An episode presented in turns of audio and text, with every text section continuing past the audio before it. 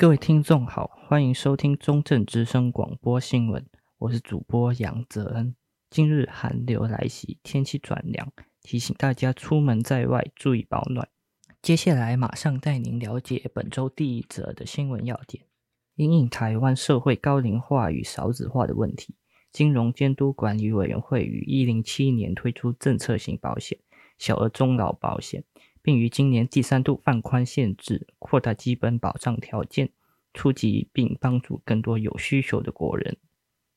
小额终老保险，国人基本保障。金融监督管理委员会于民国一百零七年推出小额终老保险方案，目的为帮助更多高龄者与弱势者能够获得保障且老有所终。小额终老保险为寿险的一种，主要保障被保人在身故或完全失能后的理赔，以及祝寿保险金的给付。人寿公司保险主任张先生表示，小额终老保险相较一般寿险，保费便宜了三至四成，投保限制也不需体检，年龄上限高至八十四岁，更能实际帮助特定族群。保险专家大华保险表示，建议一般国人还是从医疗险下手，因为比起身故，通常更容易遇见疾病，将小额终老保险放在最后，当做辅助的储蓄险。应该还是要先从基本的定期医疗险下去着手，诶，这边都已经 cover 完了之后，你想要再去做小额终老保险，那当然是 OK。那要在做小额终老保险之前，你的寿险额度够了没？我们在最后最后再去考虑说，我要不要购买小额终老保险这一块的问题。针对小额终老保险，大华保险则建议超过五六十岁以上的长者与有体况无法投保医疗险的两大族群去投保。建议民众在购买保险产品时，仍应考量自身状况进行投保，最大化对自身以及家人的保障。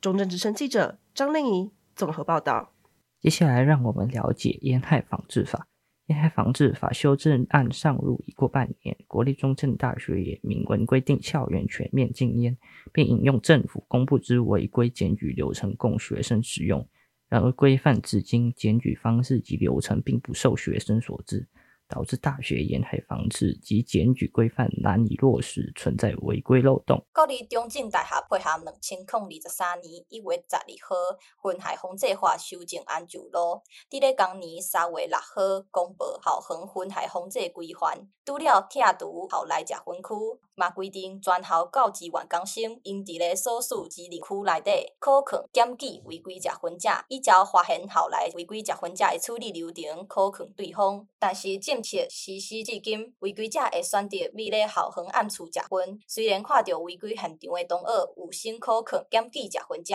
嘛因为无实发现违规者后的处理流程，反而造成别人的困扰，唔敢主动阻止对方。如果是学生对学生就还好，但如果是学生对教授或者对其他校外的人来说话，可能会比较困难一点。中正大学卫保组组长陈素阳表示，校方咧今年七月十九号公告修正后的校园烟害防治管理要点，要点内第五点至第七点清楚的指出如何处理违规食薰的状况。啊，学校对于违规吸烟者是以劝导跟教育辅导为主，我们都是还是要写请卫生单位到校稽查开单，政府才有公权力，我们校方是没有这种公权力的。发现后来违规食薰者的处理流程，敢若提供同学一个有助的管道。卡使同学烦恼证明和违规者接受会造成冲突，阁想要用罚款来规范对方，就会当直接翕相记录违规事件，并且通知当地的卫生局，告发当事人，避免违规检举破空的发生。记者柯宜婷，中正大学报道。位于嘉义县阿里山乡三美部落的达纳伊谷孕育着美丽的故鱼，但在过去，这里的河川生态曾因天灾人祸面临枯竭。经过居民们的努力，才成功将故鱼复育。现在的达纳伊谷是全台首座以民间力量保育成功的自然生态公园，而三美部落也成为许多社区及部落的学习对象。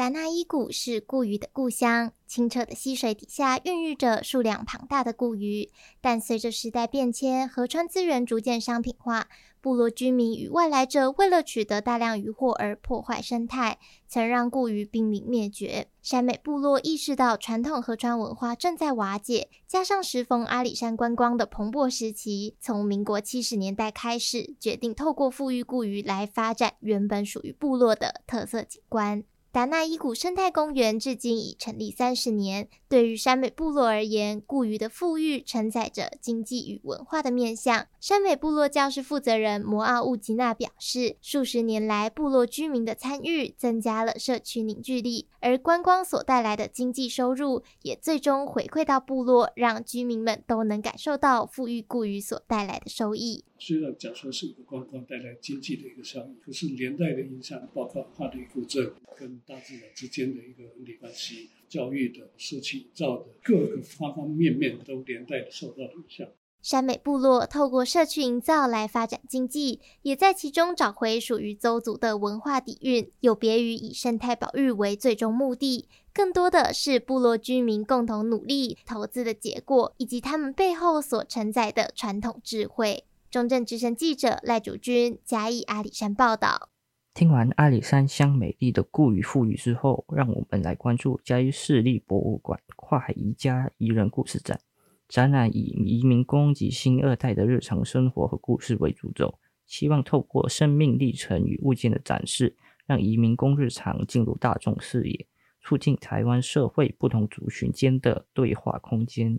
由乐在家文化站团队策划之跨海宜家宜人故事展，在二零二三年十月二十号至二零二三年十一月十九号开展，于嘉义市立博物馆展出。展览以移民工及新二代的日常生活和迁移故事为主轴，分为新二代展区、移民工展区以及乐在家听你说展区三大部分。策展人杨嘉欣表示，希望能透过这个展览，让大家更了解移民工族群。除此之外，也希望观展者在看完展览后能对展览物件与故事产生心理上的连结。在观展过程中，民众陈家燕表示自己对移民工议题感兴趣。观展后也很佩服新二代在说出自身故事时的勇气。同时，他也提到，在整个过程中，除了不是只有就是移工的问题而已，它其实背后还蛮大的。其实我觉得就是一个了解的过程。当一起进入展览类型的公共空间时，策展人杨嘉欣表示，对于观展者以及馆方而言，这会是想法和价值观的碰撞。因此，跨海宜家宜人故事展被赋予的意义与期望，